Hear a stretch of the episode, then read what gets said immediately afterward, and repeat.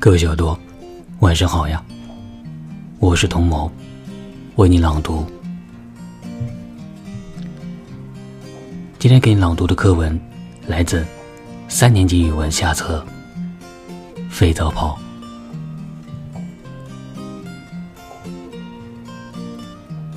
小的时候，游戏的种类有很多，其中最爱玩的是吹肥皂泡。下雨的时节，不能到山上、海边去玩。母亲总教我们在廊子上吹肥皂泡。她说，阴天时节，天气潮湿，肥皂泡不容易破裂。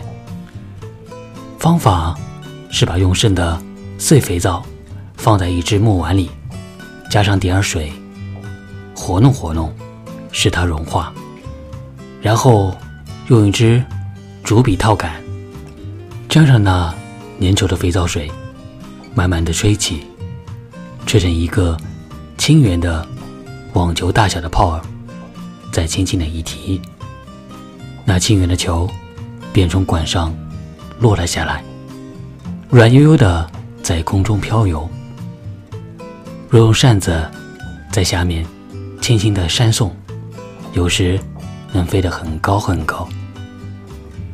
这肥皂泡吹起来很美丽，五色的浮光在那轻轻透明的球面上乱转。若是扇得好，一个大球会分裂成两三个玲珑娇软的小球，四散纷飞。有时吹得太大了，扇得太急了，这脆薄的球会扯成。长远的形式，颤巍巍的，光影凌乱。这时，大家都提着心，仰着头，停着呼吸。不久，这光丽的薄球就无声的散裂了。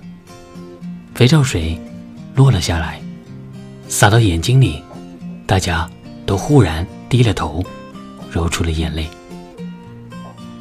那一个个。